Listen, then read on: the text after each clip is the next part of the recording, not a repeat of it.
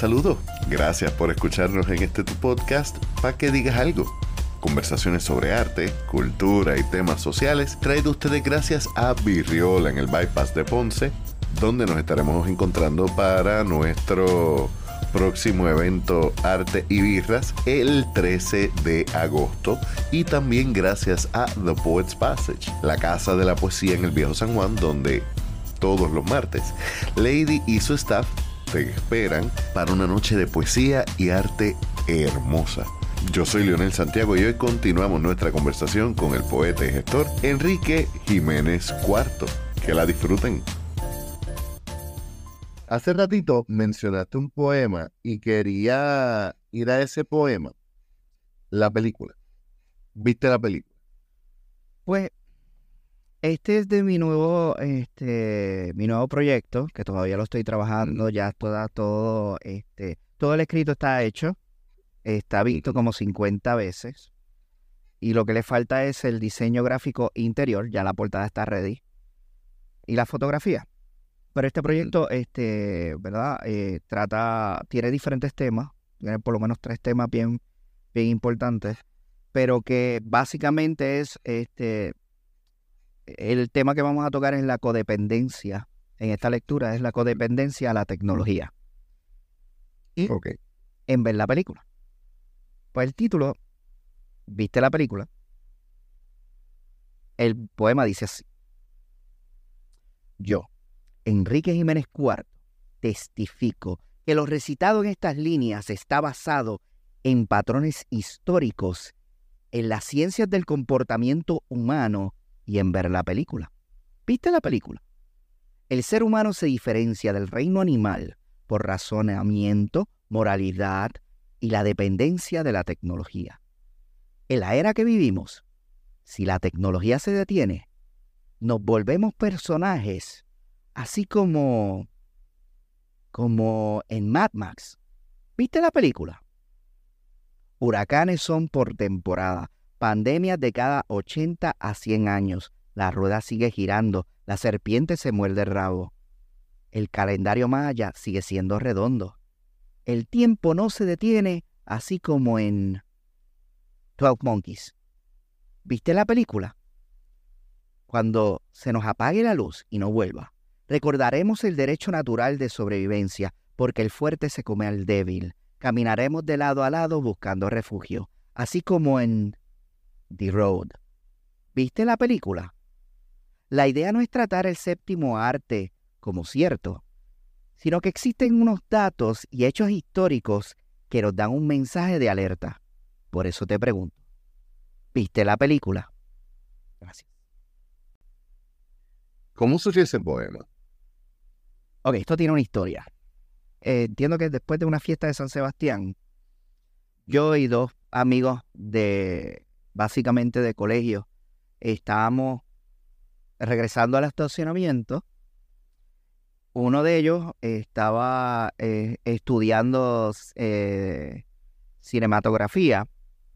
Y él estaba haciendo un comentario basado, una, como unas críticas, unos señalamientos basados en el, en el, en el corto de promoción de, si no me equivoco, la película es Life of Pi la Que sale el muchacho con el tigre en el bote. Ah, pues entonces él estaba haciendo, diciendo todo el tiempo, esta película, lo que te están vendiendo es la tecnología para la película, no te están vendiendo la historia. Entonces él estaba con eso y estaba con eso y estábamos con esa conversación. Y de momento estamos en la fila y hay una persona, una señora, que nos está escuchando y cada vez que él decía, por él estaba bien, eh, bien emocionado con lo que estaba diciendo, porque como que él entiende que, que él aprendió algo y pudo detectar que hay algo aquí que no cuadra. O sea, no te están vendiendo una historia, te están vendiendo la tecnología y es como que e, es un, es un despertar de lo que usa la publicidad para... Y, tú te pompeas mucho con el cuerpo y, vas a la película. Dime. Paréntesis, no te alcance. Esa película arruinó el estudio que la produjo. Ahí tienes ahí tiene. al estudio que le hizo los efectos especiales. Pues ahí tiene. Mira, tenía razón. Pues la cosa es La señora estaba escuchando. La señora estaba escuchando Y de momento, ella viene sin mediar, sin decir hola, disculpa. Pero tú sabes de qué trata esa película. Le hizo el cuestionamiento y él, bueno, no, yo, a ella le explica, yo solamente vi esto. Pues esa película trata de esto, de la espiritualidad, del ser, de ta, ta, ta, ta, ta, y sigue, y sigue, y sigue, y sigue, y sigue, y sigue. Y el otro amigo le, le, le pregunta, ¿pero tuviste la película? Y yo estaba tan molesto con la contestación. O sea, yo, yo estaba molesto porque estoy en una fila. Yo odio la fila. Hace calor, es el, es el San Juan, hace un calor, es de noche, hay una humedad terrible porque la humedad es del ser humano que está ahí, por la fila que hay, porque es el, es este, el, el, el cajero y todo está cerrado, todo el mundo está pegado y yo estoy desesperado por irme. Y el hecho de que ella diga, porque la película no ha salido, es el corto de lo que estamos hablando. Sí, porque lo que pasa es que ella probablemente estaba hablando de la novela. No, ella estaba hablando de la película. Por eso, pero que, Pero- que ella quizás leyó la novela, pero No, no. cuando tú adaptas una película. No, no, no. Porque la pregunta es, ¿tú viste la película? Porque estamos hablando de la película, no de la novela. Sí, no, exacto. Ella contestó, no. Yo levanté los, los brazos y dije, ¡ah! Y empecé a caminar. Se, entre estos amigos se fue proliferando la... Tú no viste la película. Y empezó ese chiste hasta que me dio la oportunidad de escribirlo. Porque es una, una cuestión de que, eh, fine, al final yo lo explico. Yo no estoy diciendo que el cine es cierto pero hay ciertas cosas que ponen en el cine que son basadas en hechos históricos. O sea, la, la, la, Eh, y que son ideas que apelan a uno. tú sabes, No necesariamente tiene que ser un hecho histórico. sí, también. Pero el, el, el sentido, el punto de esto es la, si tú te acostumbras a tenerlo todo fácil con la tecnología, que, que es par- uno de los mensajes que tiene este poemario nuevo que voy a sacar, es que cuando nos falte esa tecnología, ¿qué tú vas a hacer? Por ejemplo, yo conozco personas que han venido a mi casa para grabar programa, para transmitir programas, y a- varias veces y todavía usan Google Maps para llegarle. Y han, y han ido varias veces. Y han ido varias veces. O sea, e- eso ya es una codependencia. Yo soy uno. Ujú. Pues Entonces, Yo tengo que aprender a, a- a manejar mejor mi inteligencia espacial. ¿cuántos teléfonos tú te sabías antes de que llegaran los celulares? Te sabía el de tu mamá, el, el del trabajo de tu papá, el de la abuela, el de tu mejor amigo, el de la amiguita. Tú te lo sabías. Ya no te acuerdas de esos números. Y cuidado que te acuerdes, ¿qué- que te acuerdes del número de tu casa. Ahora, Esto es lo gracioso. Yo me acuerdo del número de casa cuando yo vivía en Trujillo Alto. Yo recuerdo el nombre, me sé el número de mami. Pídeme que me, me aprenda un número nuevo. la tecnología, es cierto que la tecnología se hizo para simplificar, pero el problema es que si nos recostamos mucho, la desesperación que viene después cuando no existe esa tecnología es completamente o sea, irracional. Esto- es como que no, no puedo hacer esto, no puedo hacer lo otro. O sea, eh, eh, ¿me, me entiende la, la desesperación? Y entonces es, es, eso, eso es parte de este poemario que, que estoy haciendo, que está por, por ya, falta, falta, pero ya está ahí, ya está ahí. Es dejarle saber a la gente este señalamiento qué va a pasar, qué te va a pasar si te, te recuestas de esto, qué te va a pasar si no tienes un plan B. Me, me sigue. O sea, esta- Sí. yo, yo me estoy separando, yo, yo me estoy, dif- ¿cómo es? Diversificando mi estilo, porque yo no leo así. Yo no, Mm, no, no, yo no escribo así. Pero es, es como que la oportunidad de escribir completamente diferente para llamar un poco más la atención al, al, porque no es el mensaje, en realidad es un señalamiento. Bueno, es un mensaje. Sí. Eh, Es una preocupación que tiene que, y que es muy, muy, muy válida, yo creo. Como alguien que ha querido tirar el teléfono cuando la señal se va, tienes toda la razón. Y este poemario se llama Living la vida distopia. Ahí obviamente el chiste de Living la vida loca ahí. Pero aunque parezca estúpido hacerle esta pregunta a un puertorriqueño que ha vivido del 2016 en adelante, ¿qué te inspiró a escribir sobre distopia? Específicamente. Específicamente, O sea, ¿cuán- ¿cuándo, fue como que, ah, living la vida distopia? Ok. ok. En el 2016 hubo un, un apagón masivo que prácticamente duró, para algunas personas duró un par de semanas, otras personas duró meses. Este, ahí pues descubrimos que Palo Seco nunca estuvo encendido, era una estaban aparentando que estaban prendidos. Pues ahí es donde una de las cosas de, del descalabro del, de- del sistema gubernamental es que hacen las cosas aparentando de que están funcionando, pero no lo están. Cuando esto La pasa, idea de, de Pierluisi esta de que hay que tener carros en la calle que sean nuevos para que la gente piense que estamos bien. sí, el, el coger y tapar hoyos que el, el tapar hoyos en vez de remover la brea y volver a hacerla, eso es una. El hecho de que la gente, pues, eso, eh, eh, que pase eso como que, pues, no le importe, es donde se dice que la, el problema de la, ¿verdad? De las dictaduras o este, es que existen personas buenas que no hacen nada.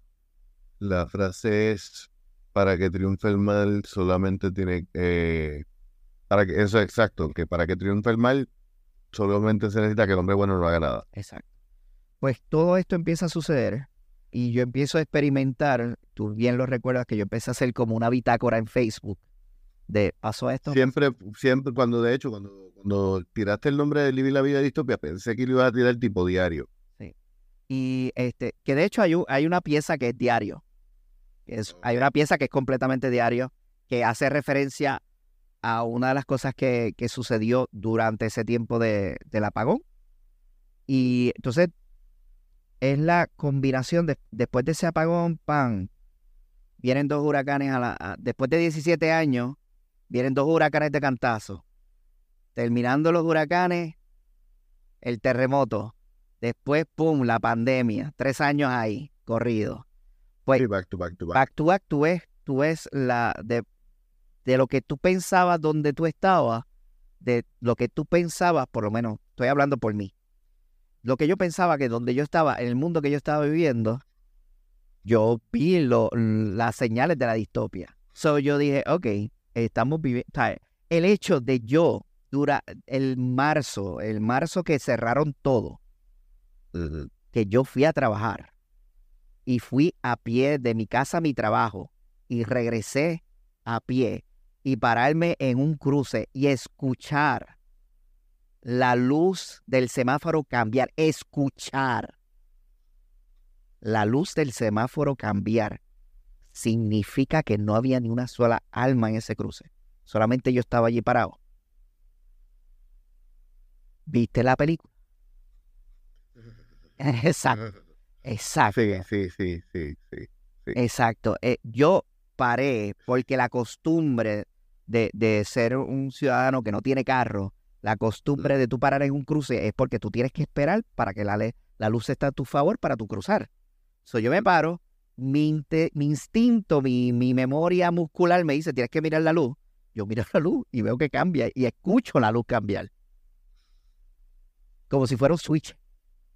Sí, sí. Y ahí es como que este ruido yo no lo conozco y entonces ahí es que... Eh, Esto, esto, esto sí es silencio. Exacto.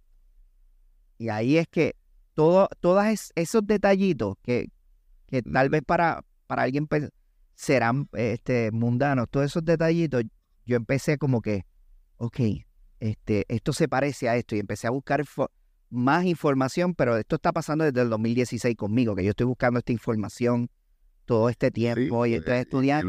Lo, mencionamos en el primer episodio. Tú fuiste el primero que me habló del COVID antes que en Estados Unidos lo estuvieran hablando. Tú me dijiste, hay un virus en China y va a llegar aquí. Y yo, brother, ¿cómo va a llegar aquí? Y me dijiste, bueno, bueno, ¿viste la película? Me- de, eh, Contagion, ¿tú la viste? ¿Tú lo viste? Me- De hecho, me acuerdo que me mencionaste esa misma película, Contagion. Que, Y entonces, y te, y te dije lo de la situación que iba a pasar con las mascarillas. Y, Que me acuerdo todavía que se lo dije, mami, voy a comprar una caja de, de mascarillas porque, porque vieron un virus. ¿De dónde? De China. ¿De dónde tú sacas ese? Cómpralo de acá. Yo te los doy. Tómalo, chavo. sí, y, y Y cuando yo se lo dije, ella, no, no. Mano, yo cogí, escondí esa caja. Y cuando empezaron a desaparecer, que ya no quedaban en ningún lado. Mami desesperada. Yo ¿tú te acuerdas aquella vez que yo te dije antes que todo esto? Mira, aquí está la caja. yo mencioné esto durante ese tiempo. Yo estaba cogiendo un training en el trabajo para empezar en un departamento nuevo y yo lo mencioné en grupo. ¿Sabes? Que todo el mundo me pichó, me miraron raro, porque la- usualmente las personas que traen alerta, pero de forma genuina y con base y fund, mira, esto está pasando aquí y esto y esto y esto, lo puedes buscar aquí, lo puedes buscar acá, te van a decir loco. Te van a decir loco. No te van a creer. Y entonces, ¿hasta qué pasa? Entonces pasa y te dan la razón cuando están trabajando desde la casa. Cuando ya no, puede, no, no quieren regresar al trabajo. De que le da susto que alguien estornude. Que le da susto que alguien los abrace. Que le da, que le da susto que alguien tosa. Porque fueron tres años así. Y de hecho es algo que en realidad tú empezaste y algo que has trabajado en tu canal, Poemas Bajo la Luz Roja. Tú has trabajado incluso el tema de, de la sobrevivencia, porque yo recuerdo que cuando ocurrió ese, que empezaste a escribir esos diarios de supervivencia, aunque eran unas cuestiones que tú exagerabas un poco la narrativa, eran cosas que tú estabas viviendo. Sí.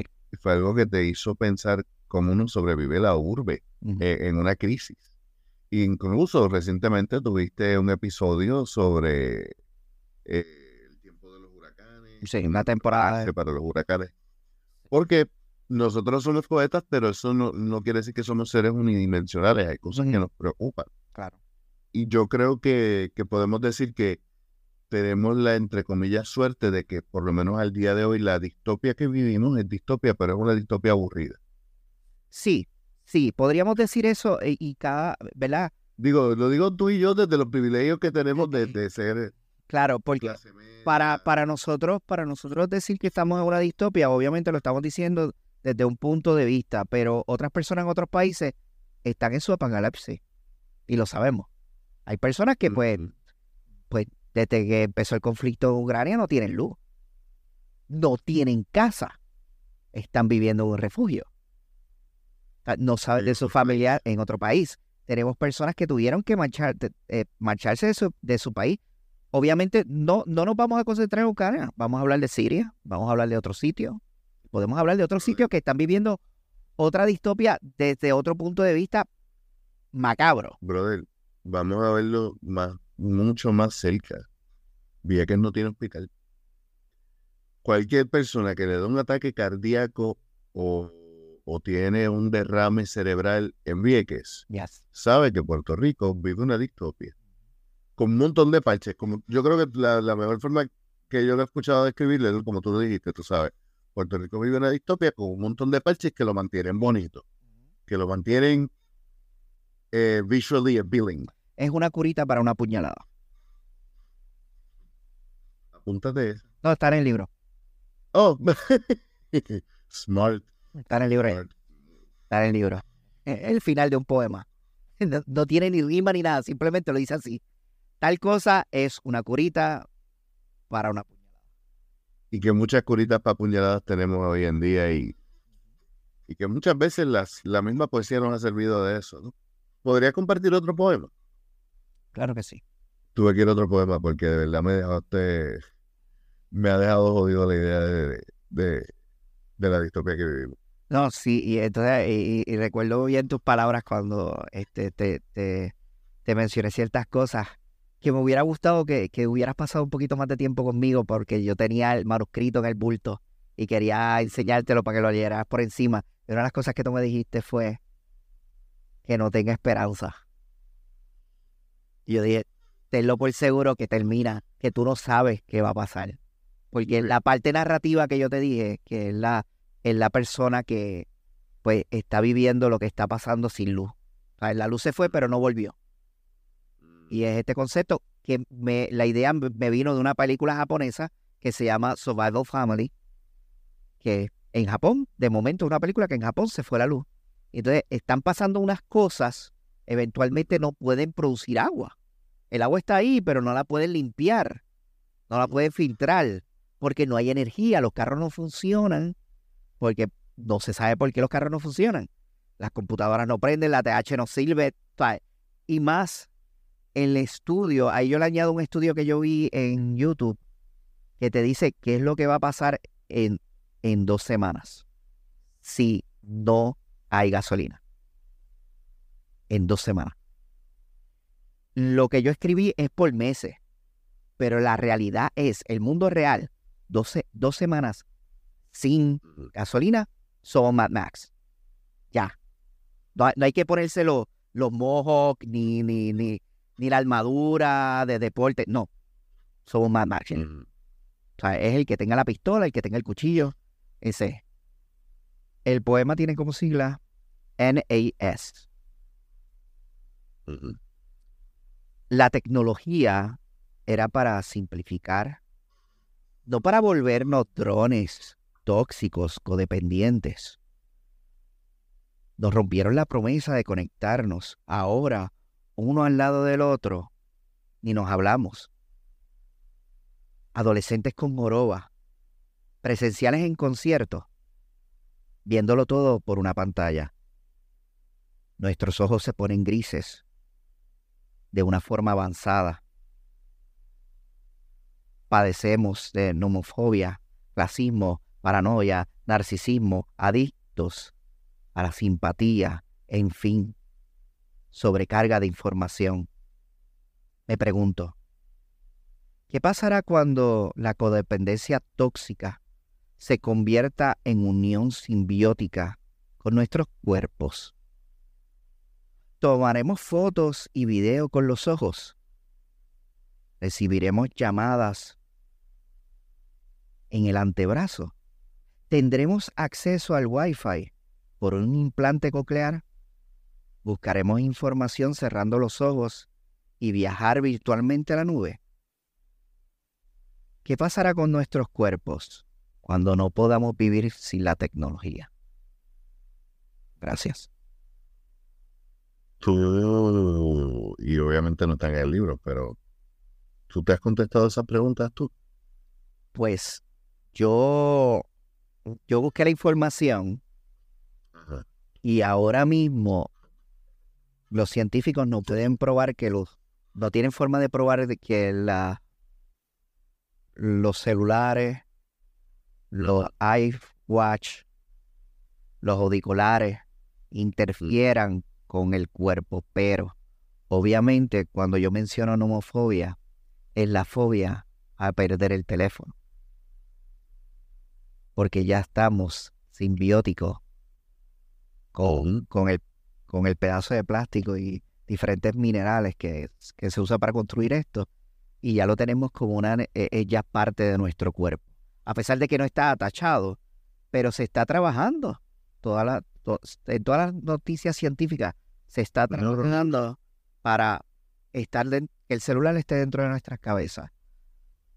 Diferentes implantes que hay para prolongar la vida, diferentes implantes para este, por ejemplo, el, de, para los diabéticos, que hay un implante para regular.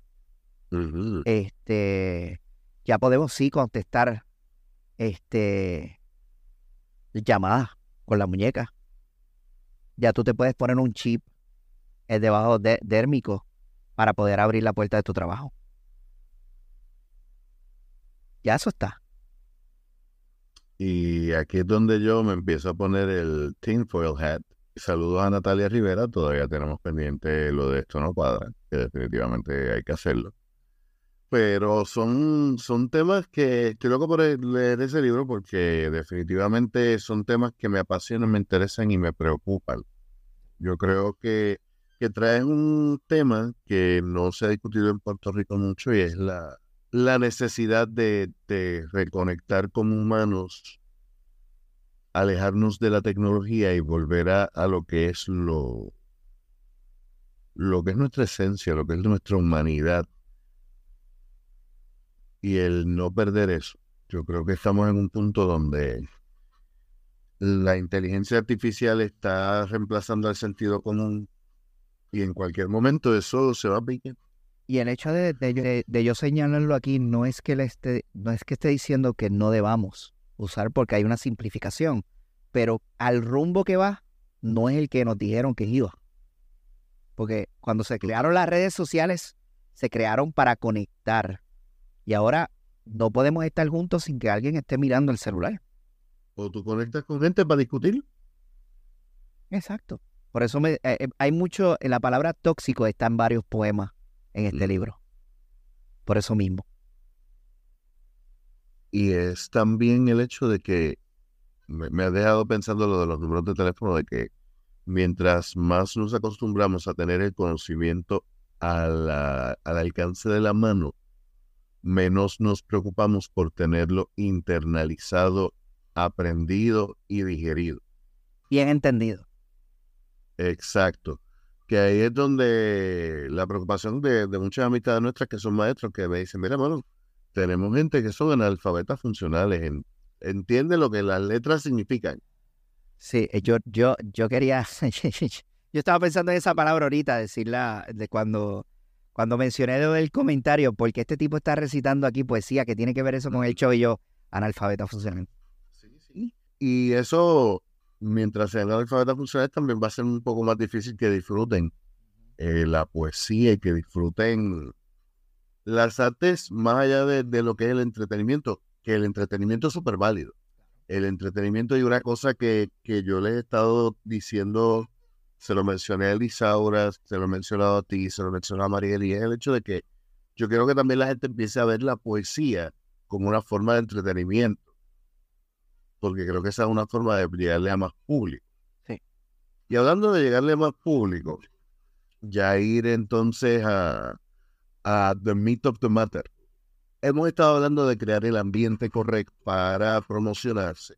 Es algo a lo que le quiero dar mucho énfasis en este season del podcast. El conocer nuestros nichos, el conocer el público y el aprender a, a salir de nuestra burbuja. Tú tienes Poemas bajo la luz roja, que aunque ese es un enganche principal, no se ha quedado solamente en poesía.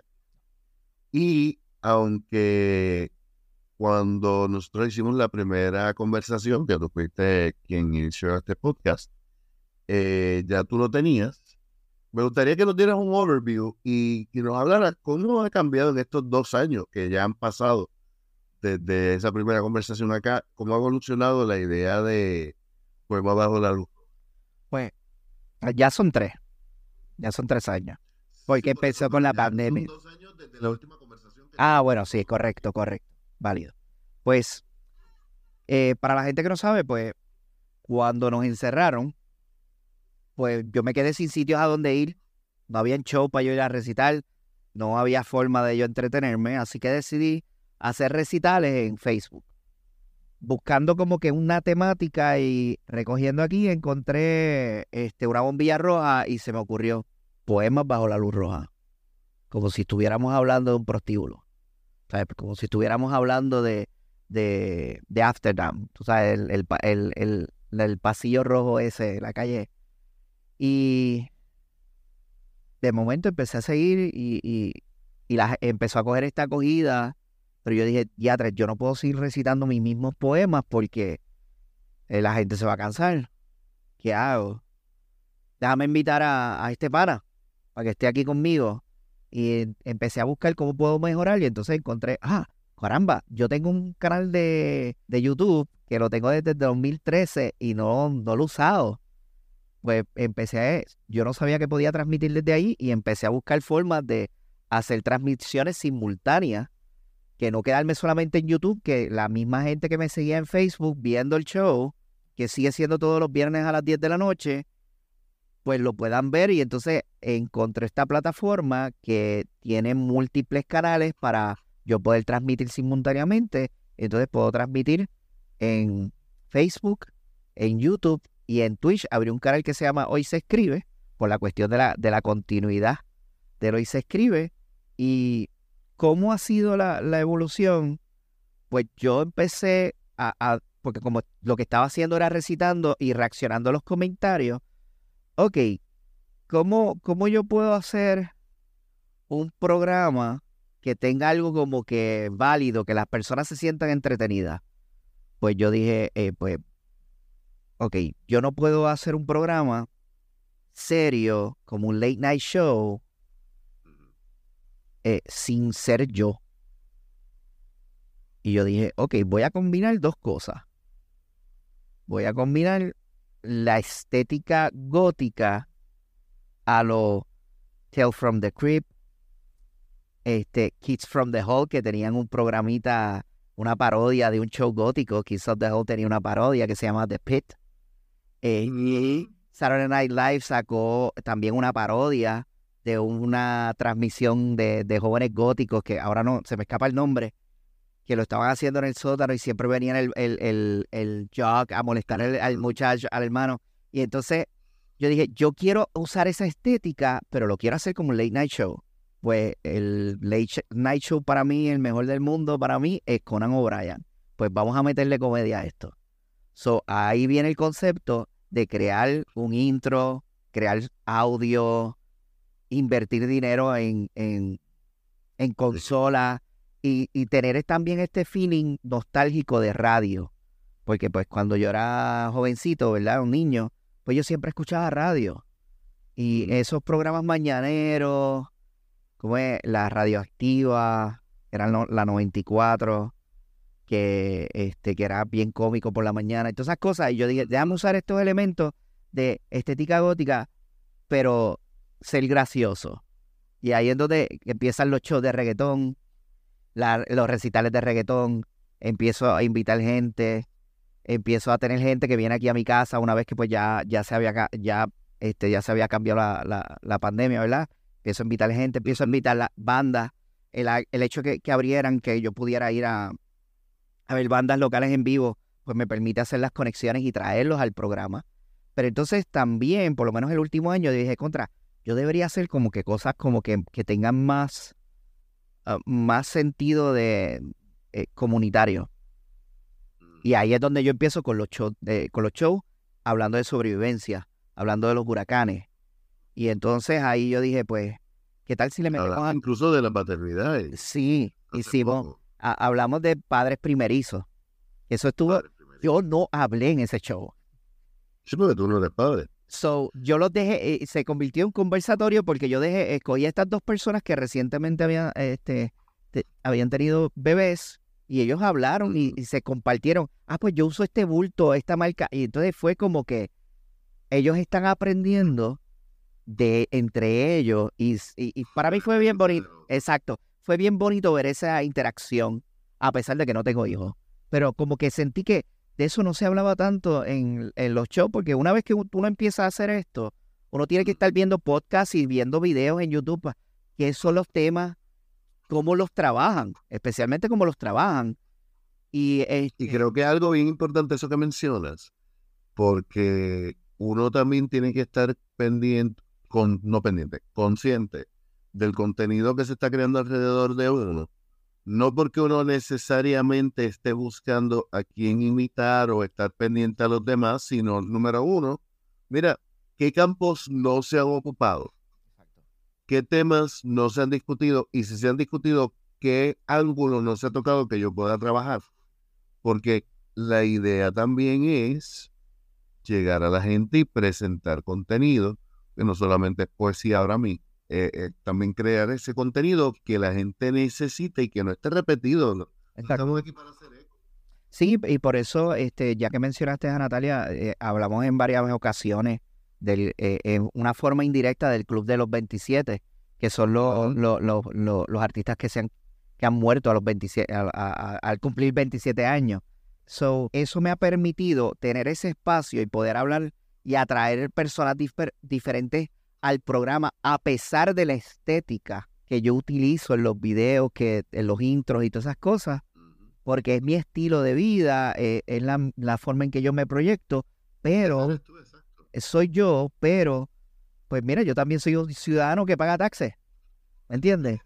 So, yo tengo que también tener temáticas que no necesariamente tengan que ser de, de bandas metal que hagan en su arte. Eh, y también aprovecho y empiezo a promocionar mis libros, mi tienda de mercancía, y he visto el fruto de que por fin, después de, de empezar, desde que yo, yo creo que fue en el... do- no recuerdo cuándo fue que, eh, creo que fue el 2000, 2015 que yo saqué el primer libro. Ahora es que estoy, ahora que estoy devengando de Amazon, hace par de meses. Yo creo que desde el año pasado, porque hay consistencia, siempre estoy mencionando, ¿me quieres ayudar? Compra los libros. Están disponibles en Amazon, están disponibles en el Poet Passage. Voy a estar en tal sitio, voy a tener copias del libro. Encuéntrate conmigo. Siempre estoy hablando de eso porque yo me quiero, o sea, yo quiero ganarme de lo que hago, ¿me entiendes? ¿Sabes? Porque esto es un hobby para mí. Y es bien importante eso porque nosotros los artistas a veces adolecemos de no querer o no saber cómo promocionarlo. Y a veces incluso no querer promocionarse, como que eso le toca a los demás, porque piensan que si uno se promociona es arrogante o Sí. le quita, le quita a uno. Mira, no, lo que pasa es que lo que no se anuncia no se vende. Mira, yo, yo he escuchado, yo he escuchado comentarios. Yo he escuchado comentarios que han hecho a- hacia mí de que, ay, diatra, que lucido. Cosas así, yo me quedo como que, tú, tú no te, ¿sabes? Por eso es que yo digo que no, no es pecado sentir orgullo de lo que tú haces. Definitivo. Y tampoco ganarte algo de eso. Tampoco es pecado, Es trabajo. es trabajo. El tiempo. Sí, porque el crear es un trabajo, es algo que exige tiempo. Y cuando uno tiene celo por hacer las cosas bien, toma más tiempo aún. Yo, por, por ejemplo, este es mi segundo, al hacer el show en mi Mm. página de YouTube es mi segundo trabajo. Ah, por, eh, por primera vez en mi vida tengo un segundo trabajo. Porque pues yo podía sacar un fin de semana completo para escribir, pero y toda la semana estaba trabajando normal. Eh, podía salir del trabajo, e irme a, a- sí. Ahora, obviamente, cuando estoy a punto de terminar el libro es cuando más me, horas le meto a, a mi vida trabajando. pero Que, que esto ha sido yo todos los días estoy promocionando en las redes sociales que tengo este programa, este va a ser el tema. Por ejemplo, en cuestión de, ser comunitario, el primer viernes de junio nosotros tuvimos a Jay Cruz, que es coach juvenil de baloncesto, que nos habló de la importancia del deporte en la juventud. Y es para mí importante tener esa relación con el público y poder atraer personas que no saben quién soy yo, pero vienen atraídas a, la persona invitada. Y eso son oportunidades de, pues, decir, mira, estamos aquí hablando de esto, pero yo tengo esto y si te gusta el programa y quieres ayudar, compra el libro. Está disponible en Amazon, está disponible acá, tal día voy a estar en tal sitio. Y también me permite ayudar mi propia comunidad, por ejemplo, este, en la plataforma que estoy usando que se llama StreamYard, Mm. me permite a mí poner anuncios de mis próximas participaciones o apoyando a la subcultura gótica y anuncio los shows de ellos, como si fuera una estación de radio. Manteniendo esa misma estética y ese mismo flow. Y hasta aquí llega el episodio de hoy. Como quiera, todavía queda mucho que desemboñar de esta interesante conversación con un hermano muy querido. Como siempre, en las notas del episodio tendremos los enlaces para contactar a nuestro invitado, para comprar sus libros y también los enlaces para nuestros auspiciadores.